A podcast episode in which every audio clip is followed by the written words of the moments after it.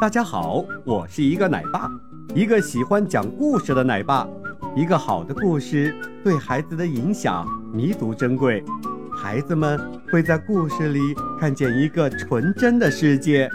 在这个童话世界里，孩子们不光能享受快乐，也能学习知识。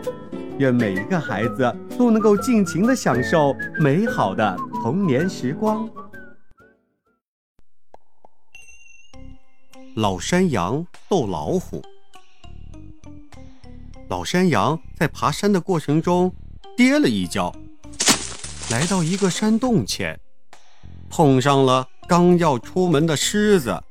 狮子说：“哈哈哈哈，我现在正饿着呢。”老山羊，你就当本大王的点心吧。说着，便冲向老山羊。老山羊急中生智，他说：“我是山羊里面的大王，我要吃五只老虎，四只狮子。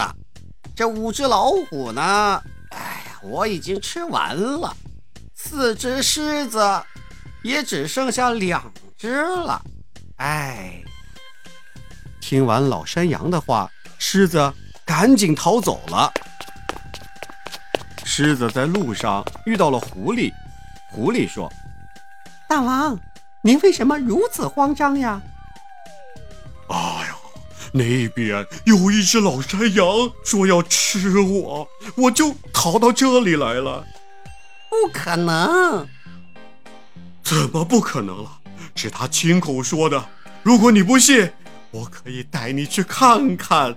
啊呀！狮子和狐狸一起向老山羊走来。老山羊又说了：“嗯，狐狸，我不是让你给我抓两只狮子来吗？你怎么只抓了一只呢？”狮子听完这话，转头就把狐狸给咬死了。然后逃之夭夭。